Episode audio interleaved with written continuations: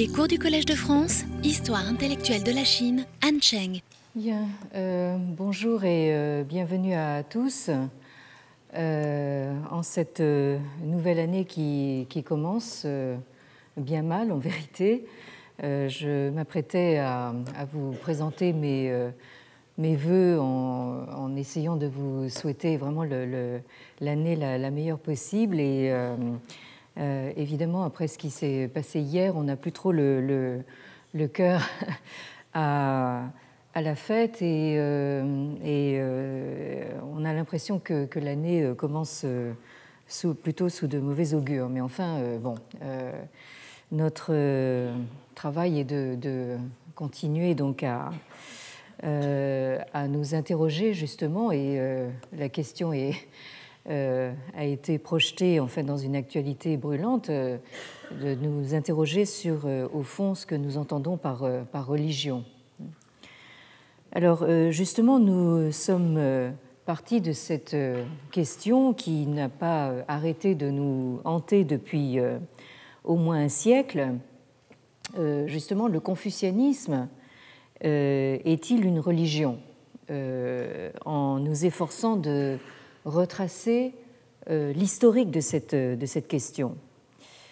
Alors, euh, nous avons pu constater que euh, cette question est née et a été au cœur de rivalités entre différentes écoles de l'orientalisme européen du XIXe siècle et du début du XXe siècle.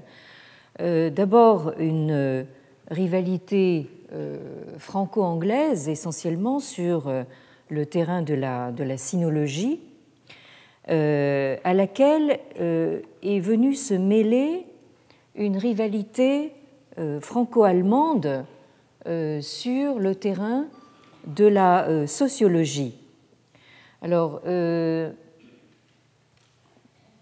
Malgré, euh, je vous euh, mets de nouveau donc euh, ce rappel des, noms que nous avons évoqués précédemment, donc malgré leur radicale différence de point de vue, on retrouve aussi bien dans les propos d'un Barthélemy Saint-Hilaire, donc je rappelle qu'il a été professeur de philosophie grecque et latine au Collège de France, donc aussi bien dans ses propos que dans ceux de euh, Marcel Granet, euh, donc le, sinologue et sociologue bien connu, nous retrouvons des jugements quelque peu rapides et réducteurs sur le confucianisme qui serait limité à, si on peut dire, l'humain trop humain.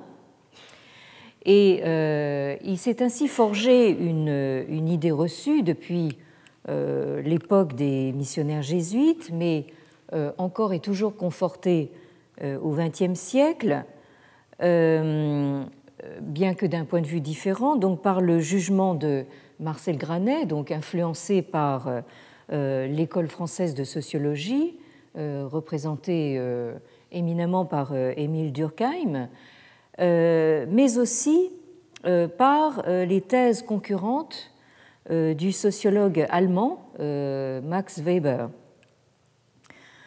Euh, donc, je pense qu'il est inutile de, rappeler le désaccord et la rivalité entre l'école française de, sociologie associée à, Durkheim et l'école allemande de sociologie associée à, à Weber. Donc, on peut dire en résumé que euh, la rivalité euh, franco-anglaise euh, dans le domaine de la sinologie cède ici le pas à une rivalité franco-allemande dans le champ alors nouveau de la sociologie, il y a un siècle. Donc cette représentation du confucianisme comme confiné donc au domaine exclusivement humain euh, figé notamment au XIXe siècle par le euh, magistère philosophique français, euh, représenté notamment par Jules Barthélemy Saint-Hilaire.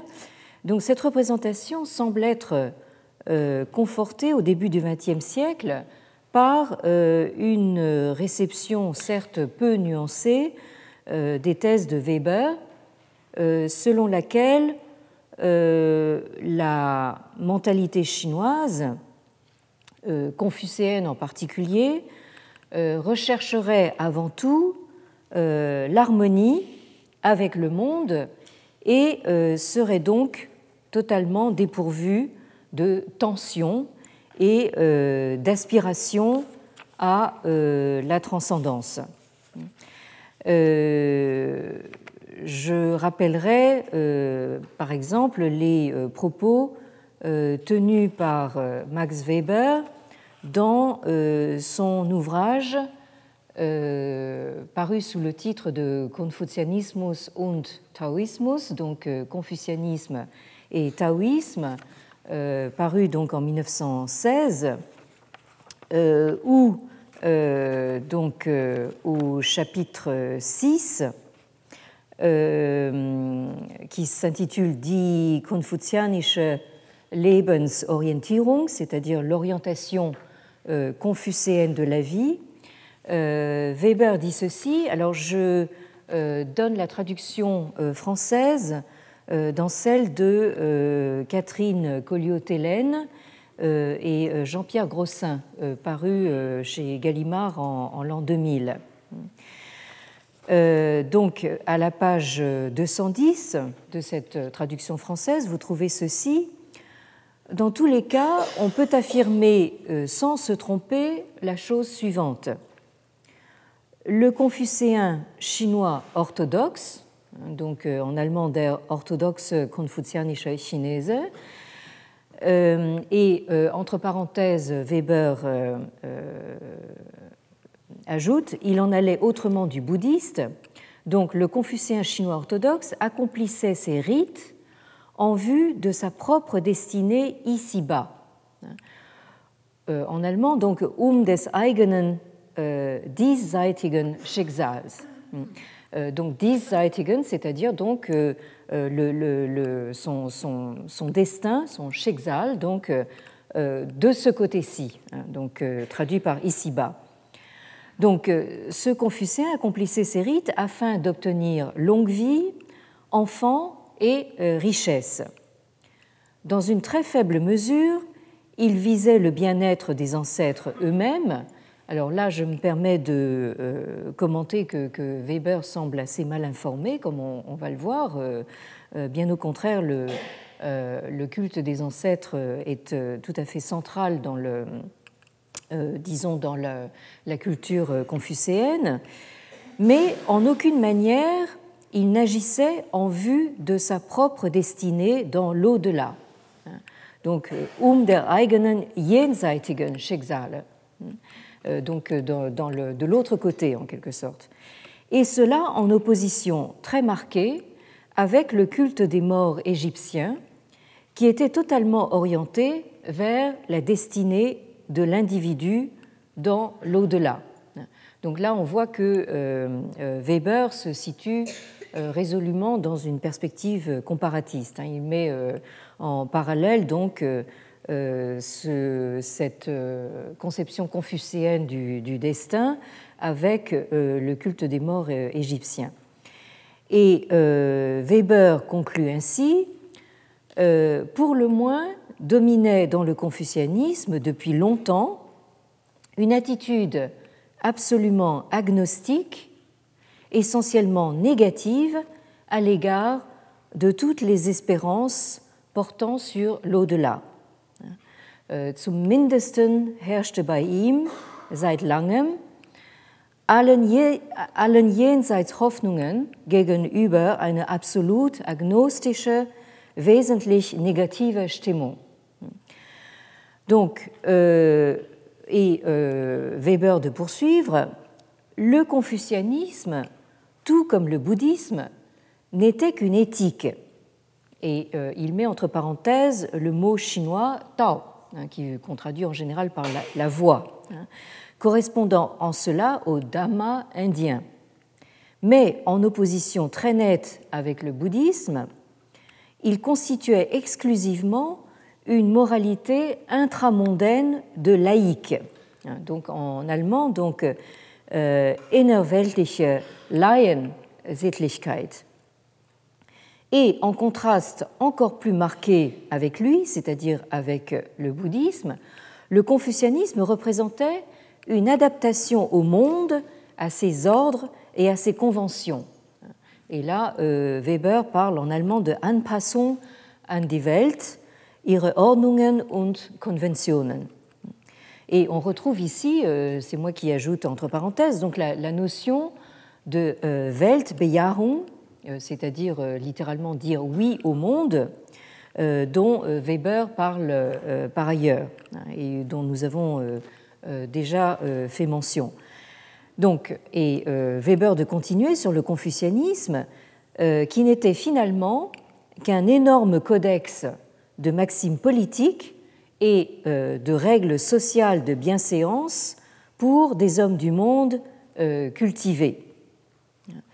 Et euh, donc au chapitre de conclusion de Confucianismus und Taoismus, dans ce chapitre intitulé Résultats, deux points, Confucianisme et puritanisme, on lit ceci on ne trouve chez le Confucéen, comme chez les Grecs authentiques, aucun ancrage de l'éthique dans une transcendance, aucune tension entre les commandements d'un Dieu transcendant et un monde créé, aucune orientation en direction d'un bien situé dans l'au-delà et aucune conception euh, d'un mal euh, radical. Euh, donc euh, là, on voit bien que euh, les caractérisations données par Weber du confucianisme sont entièrement négatives.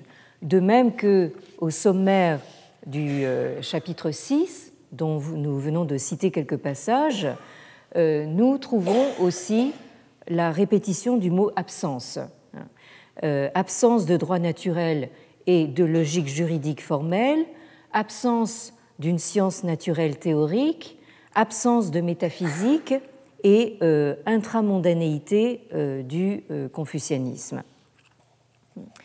Alors, c'est tout à fait intéressant de constater une concomitance qui n'est sûrement pas fortuite de ces jugements négatifs venant d'Europe, euh, notamment euh, qu'on trouve chez, Weber, et de l'autre côté, de l'iconoclasme des intellectuels chinois modernes du début du XXe siècle. ces intellectuels chinois, à partir donc du début du XXe siècle, ne sont plus des lettrés euh, de type traditionnel. Euh, il faut rappeler ici que le système des examens euh, civils, dit mandarino, est aboli en 1905, seulement quelques années avant que le système impérial lui-même s'effondre définitivement en 1911. Donc là, on voit bien justement dans cette euh, proximité des, dates entre 1905 et 1911 euh, que euh, le, disons, le système de recrutement des lettrés bureaucrates dans la bureaucratie impériale était véritablement un, pilier du régime impérial lui-même, hein, qui n'a pas pu tenir plus de quelques années après l'abolition donc de ces examens.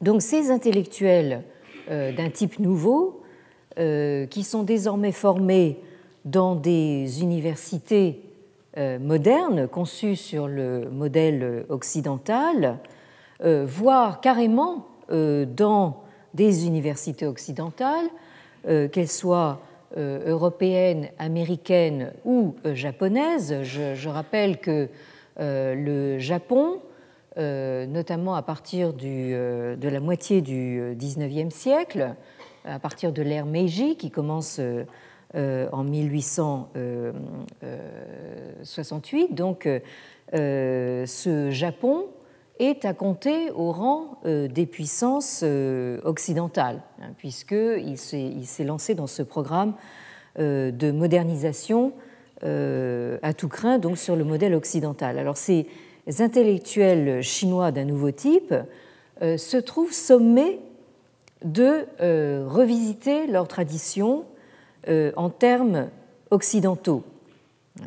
Et euh, nous avions vu que ces intellectuels chinois modernes et modernistes, dont les deux plus en vue, à savoir Shi et Feng Youlan, ont été donc tous les deux formés euh, dans des universités euh, américaines, euh, repense donc la tradition intellectuelle chinoise en termes de philosophie.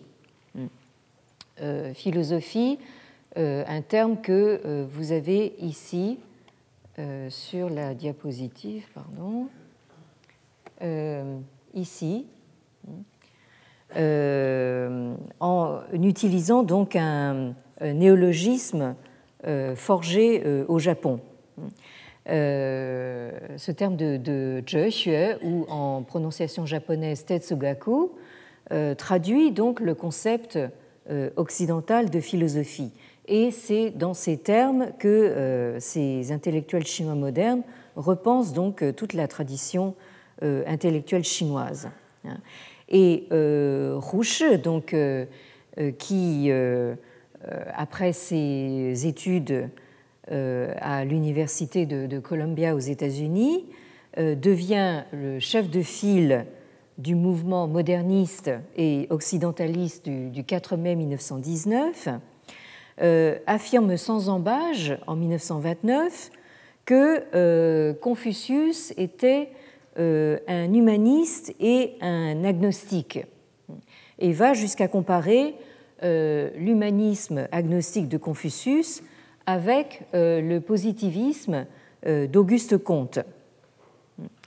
Donc, ces intellectuels chinois modernes doivent apprendre à penser et plus particulièrement à repenser leur propre tradition en termes et en catégories intégralement empruntées à l'outillage intellectuel occidental.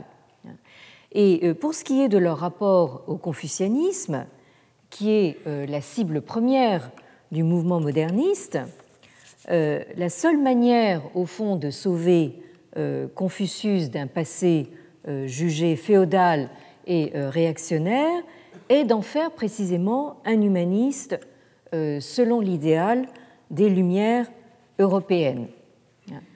Mais d'un autre côté, et c'est là le, dilemme de ces, intellectuels, pour répondre euh, aux critiques euh, européennes, notamment à la critique weberienne d'un confucianisme euh, limité à, à l'humain trop humain, à l'intramondain, dépourvu d'appel à la transcendance, il faut aussi s'employer à montrer la dimension métaphysique voire religieuse, de euh, la tradition confucéenne.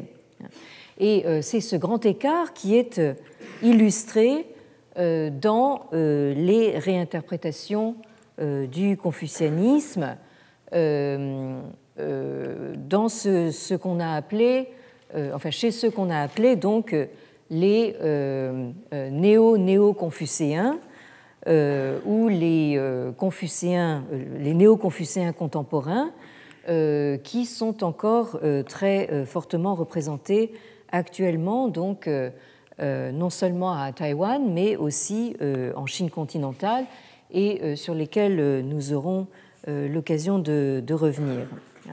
Alors, pour l'instant, donc, je reviens rapidement sur euh, ce sur quoi je terminais la dernière fois, euh, en mentionnant donc un sinologue contemporain et compatriote de Weber, euh, appelé Wilhelm Gruber, qui a consacré donc une étude à la religion et au culte des Chinois d'un point de vue sinologique.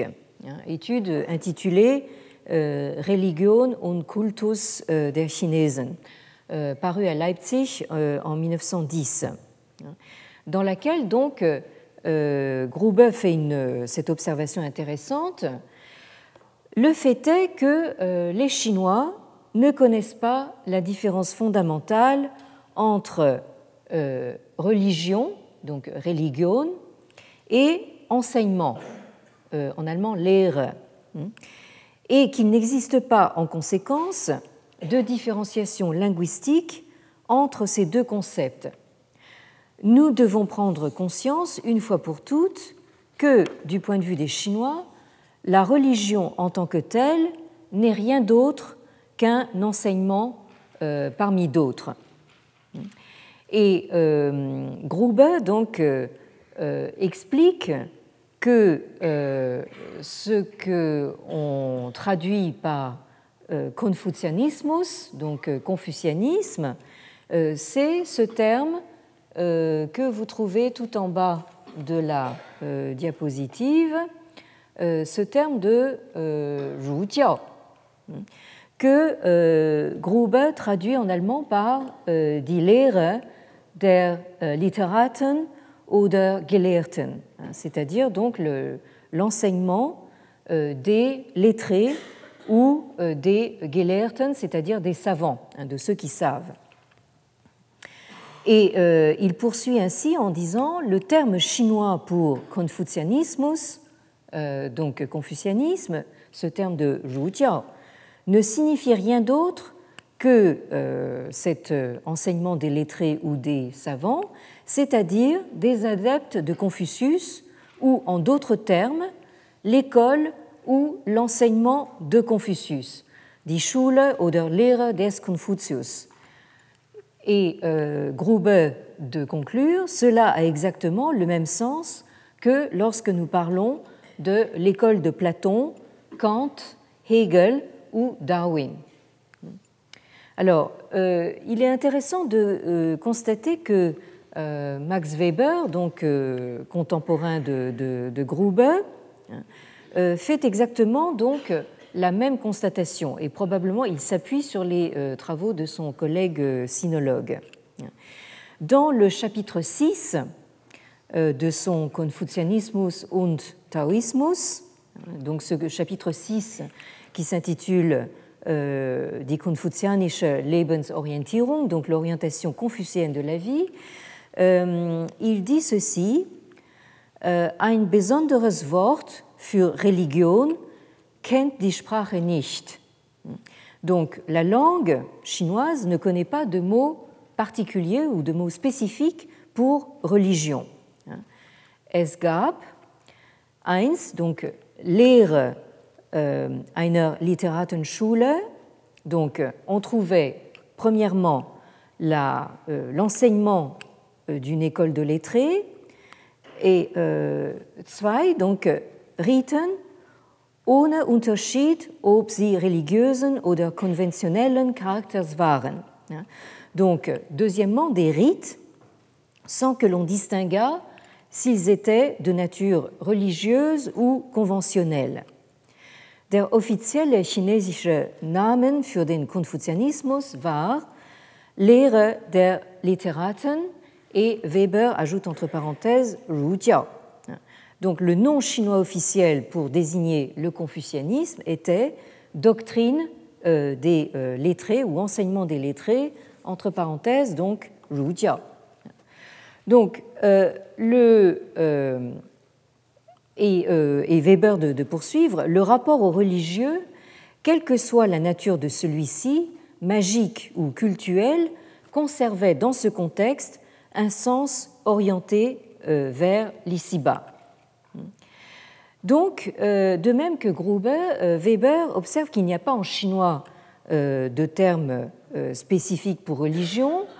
Il existe bien deux termes connexes, donc enseignement euh, Lehre et euh, Rite, euh, Riten. Donc cet enseignement se réfère à une école des lettrés, tandis que le mot rite est employé par les Chinois, hein, comme le dit Weber, sans distinguer s'ils sont de nature religieuse ou conventionnelle.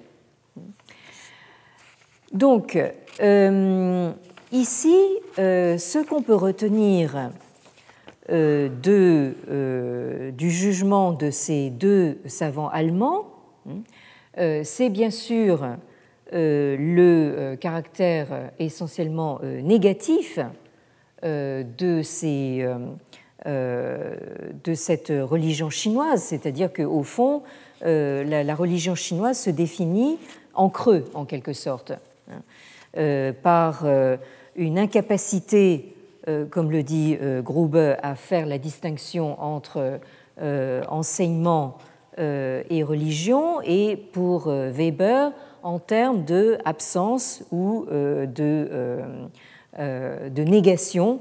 Hein, euh, de tout ce, euh, qui peut caractériser donc euh, la mentalité religieuse européenne, et notamment donc le christianisme.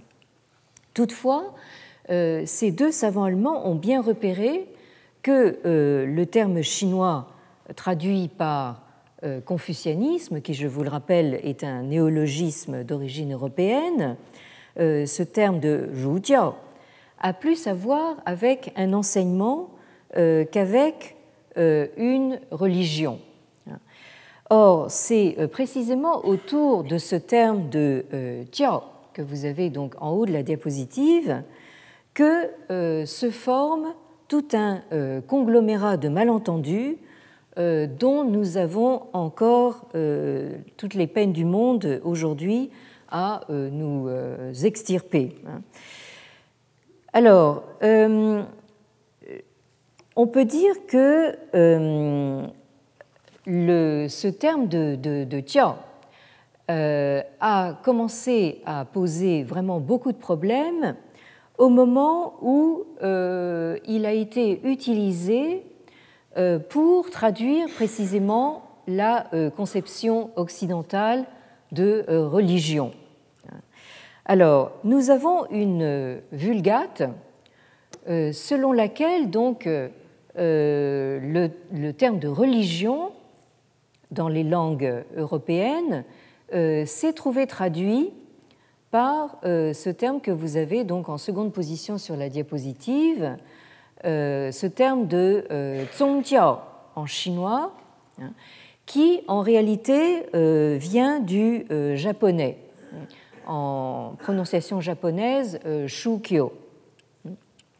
Alors, cette vulgate voudrait que, euh, puisque euh, il n'existe pas en chinois d'équivalent précis euh, du concept occidental moderne de, religion, on a formé donc un néologisme adopté de ce japonais donc shukyo, hein, qu'on retrouve donc dans la littérature chinoise aux alentours de 1900, c'est-à-dire donc au tournant euh, du XXe euh, siècle.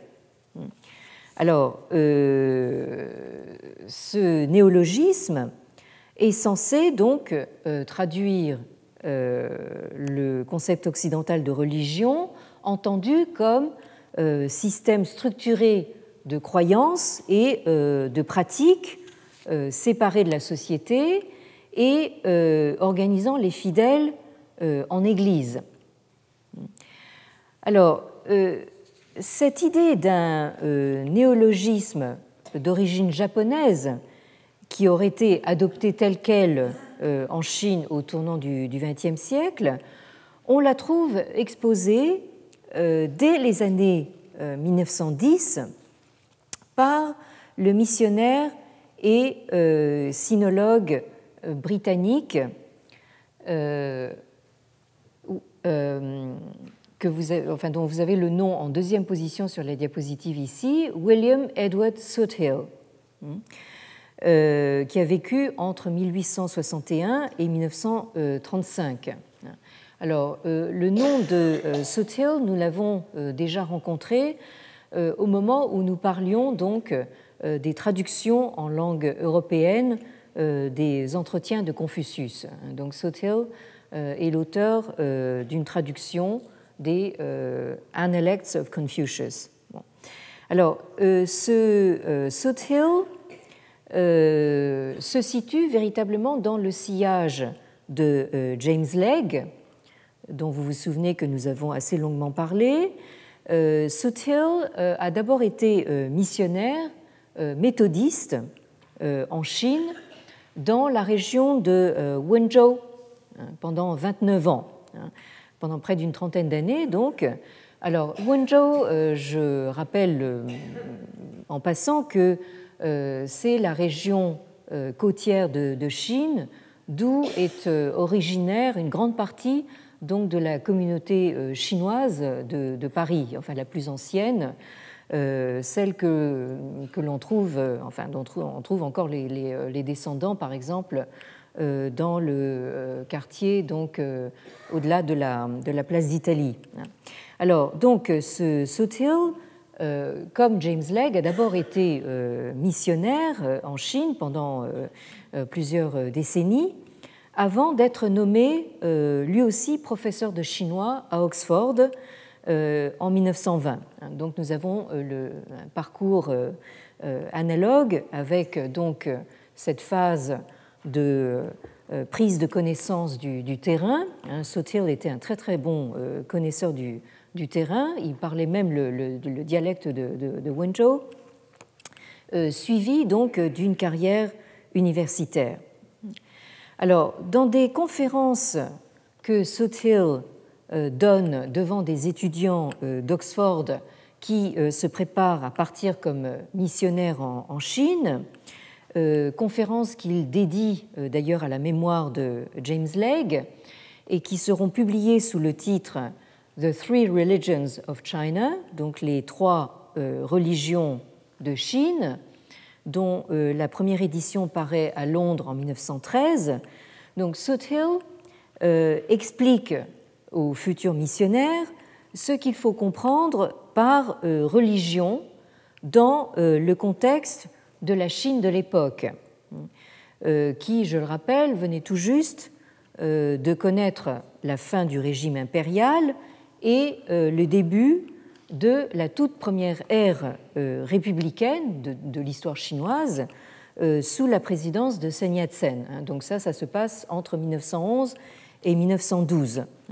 Euh, et donc Sotil s'adresse donc à ces missionnaires qui doivent partir en Chine en 1913.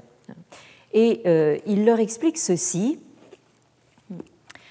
let us now turn to a consideration of the terms used by the Chinese for their religions, entre guillemets.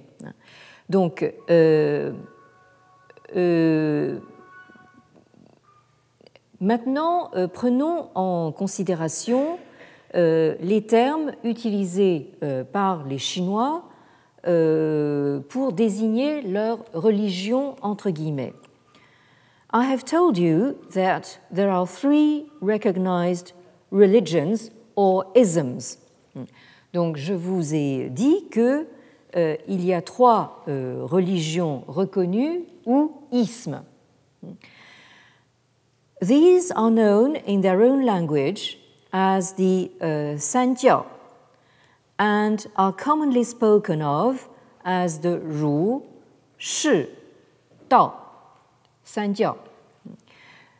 So, euh, euh, ces euh, religions ou uh, ismes sont uh, connus dans uh, leur propre langue comme les Sanjiao, ici, c'est-à-dire les trois enseignements. Et ces trois enseignements sont donc, et euh, les énumère, donc Ru, ici, euh, ici et Tao ici, donc qui font les euh, les trois enseignements. Euh, et euh, Sutil précise I give them in their usual Chinese order, hein, c'est-à-dire je les énumère euh, dans leur ordre chinois usuel. Et il commence à expliquer donc ce que sont ces trois enseignements. The first of these is the Rujiao, usually styled by Europeans Confucianism.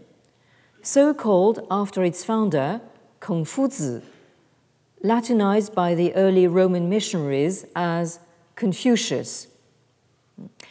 Euh, le premier de ces euh, trois enseignements est le Zhu Jiao. Euh, ici.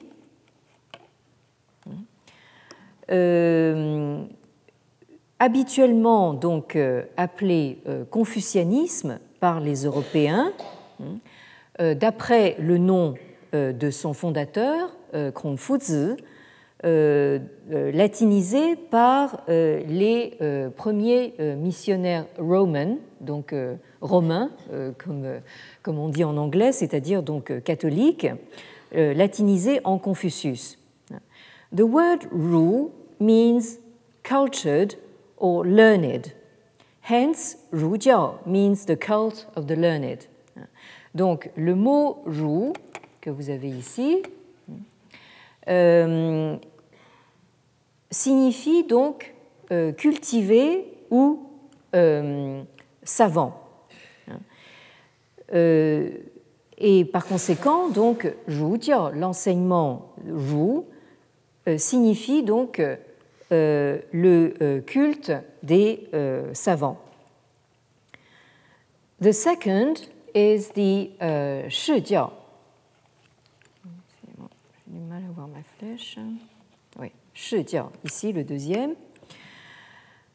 Uh, donc, uh, the word Shi is an abbreviation for Shijiamuni, the Chinese form of Sakyamuni, one of the names of the Buddha.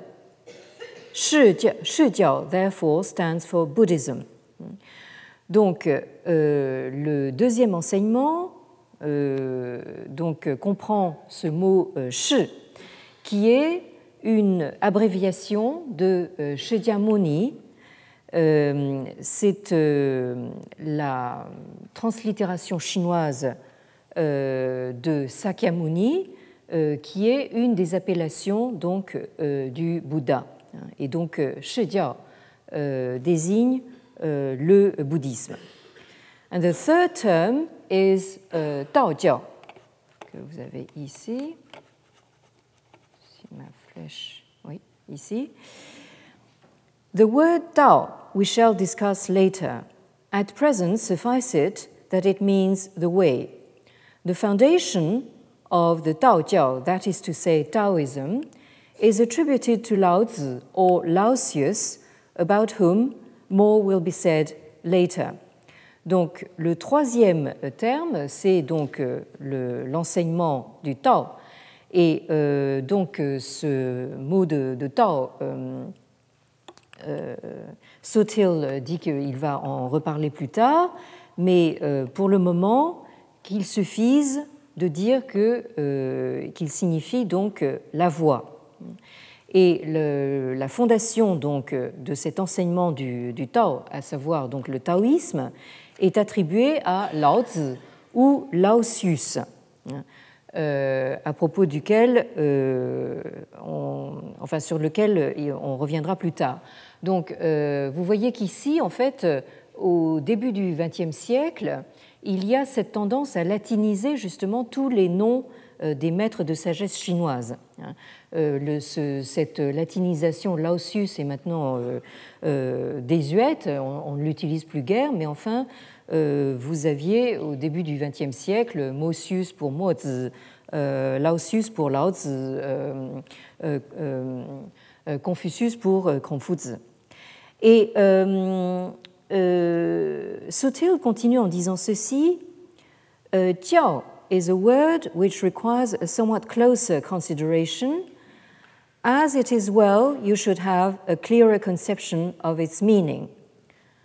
For seeing it applied to each of the three cults, it would not be unreasonable, unreasonable for you, through your lifelong association with the idea of religion and the church, to apply the same terminology to the Sanjiao, which you apply to your own, and to consider them as three religions or as three churches.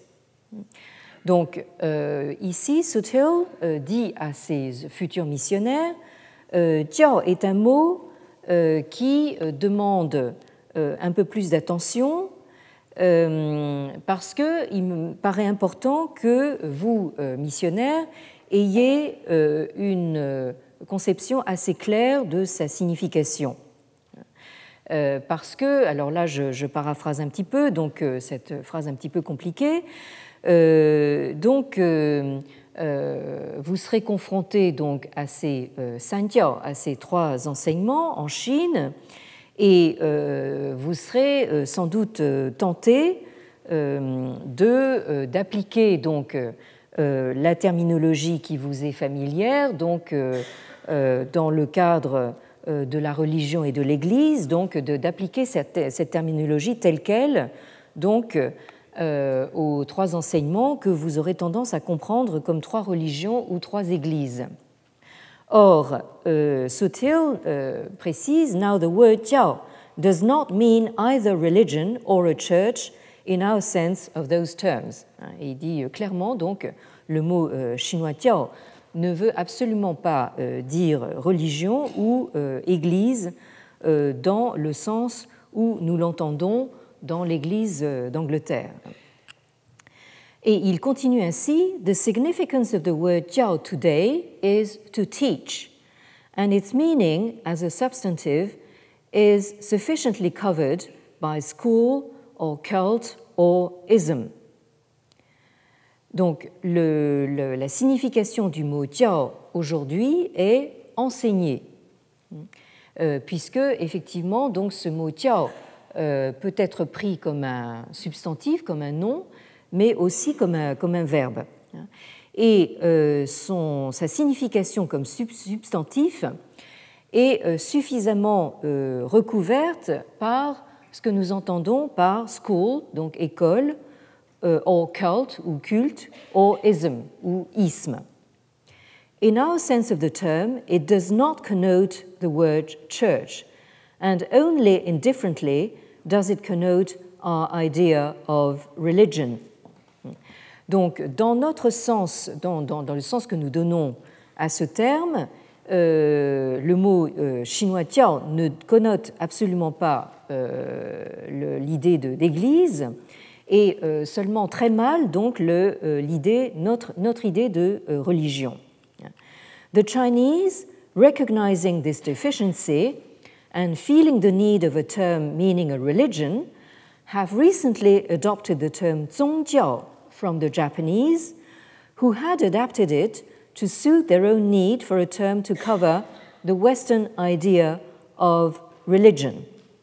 Donc les Chinois euh, reconnaissant donc euh, cette défaillance et euh, éprouvant le besoin d'un terme correspondant exactement donc à notre idée de religion, ont récemment adopté le terme de zongjiao, dont je vous parlais tout à l'heure, ici, donc en deuxième position sur la diapositive.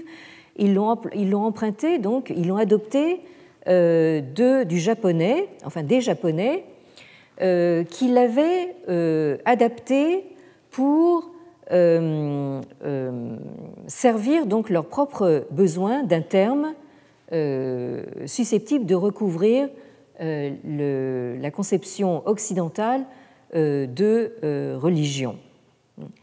Donc ici, nous voyons Sothill euh, rapporter donc cette euh, vulgate selon laquelle donc euh, ce terme de zongjiao en chinois est donc un, simple emprunt donc à un néologisme forgé au Japon, donc ce néologisme de Shukyo. Alors si nous prenons maintenant ce mot composé, donc zongjiao en chinois, euh, qui, euh, encore à l'heure actuelle, traduit de manière conventionnelle le, concept occidental de religion. Il est composé donc de euh, vous, avez, vous avez ici le premier caractère, qui désigne la lignée ancestrale principale et par extension donc tout ce qui relève d'un principe.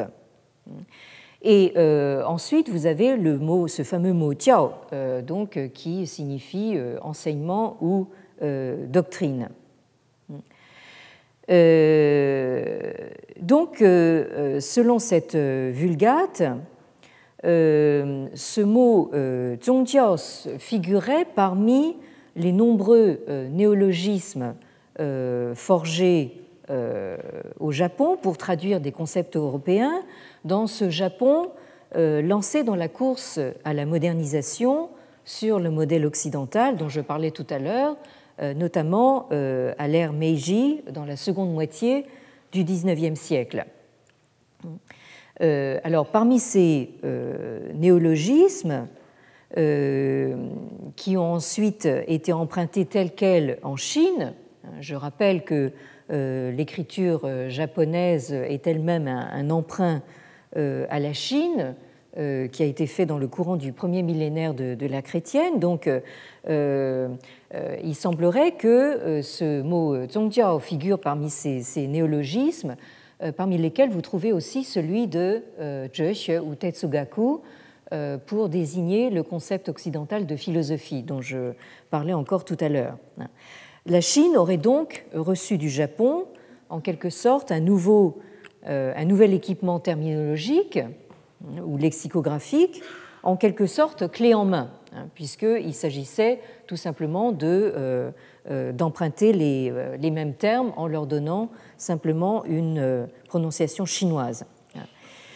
mais du, du, moins dans le cas de Zhongjiao, d'après une étude très intéressante publiée par le sinologue britannique Timothy Barrett et la sinologue italienne Francesca Tarocco, donc, dans un article euh, dont je vous donnerai la référence la prochaine fois, euh, un article récent daté de 2012, euh, il semblerait que ce, ce, premier emprunt de Zhongjiao soit en fait une référence à la terminologie bouddhiste, hein, et plus spécifiquement au bouddhisme Chan, qu'on connaît mieux dans la prononciation euh, japonaise de Zen, le bouddhisme Zen. Euh, alors dans ce euh, bouddhisme Zen, on trouve de manière assez récurrente la combinaison Zhongjiao, ou bien sous forme inversée Jiao Zong. Euh, et c'est ce composé qui se serait euh, retrouvé dans euh, les premières tentatives de traduction en chinois de textes concernant la religion et l'Église chrétienne et qui auraient été donc adoptés au Japon dans les premières années de l'ère Meiji, hein, dès 1868 en fait, et qui a ensuite été euh, réimporté en Chine à la toute fin du XIXe siècle. Alors, euh, ce que euh, Timothy Barrett et Francesca Tarocco essayent de montrer dans cette, dans cette étude, c'est que, au fond, les Japonais ont été puisés dans une ressource lexicographique qui leur était euh, familière à travers leur emprunt euh, du bouddhisme euh, chinois sous la forme du bouddhisme zen, hein, du bouddhisme chan en chinois, et donc que c'est au fond un petit peu le, premier terme qui, leur est tombé sous la main au moment où il a fallu traduire donc des textes concernant donc la, notamment la religion chrétienne. Hein. Donc il ils se sont tournés presque euh, comment dire, spontanément vers ce qu'ils connaissaient le mieux, c'est-à-dire donc ce, terme euh, récurrent dans euh, le bouddhisme, dans le bouddhisme zen.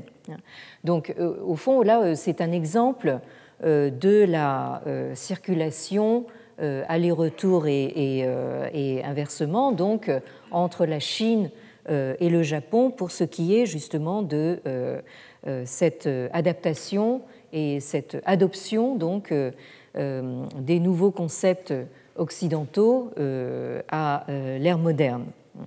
Alors, dans ces sanjiao dont parle donc Sotil à ses apprentis missionnaires, vous avez la référence à quelque chose qui euh, s'est euh, définitivement formalisé euh, à l'époque Ming, hein, c'est-à-dire donc aux alentours du 15e, 16e siècle de l'ère chrétienne, avec cette idée que vous trouvez en bas de la diapositive, donc d'une unité des trois enseignements, Sanjiao He, et qui a donc amené justement les commentateurs, euh, euh, notamment étrangers, occidentaux, à parler de syncrétisme hein, à propos donc de la religion chinoise.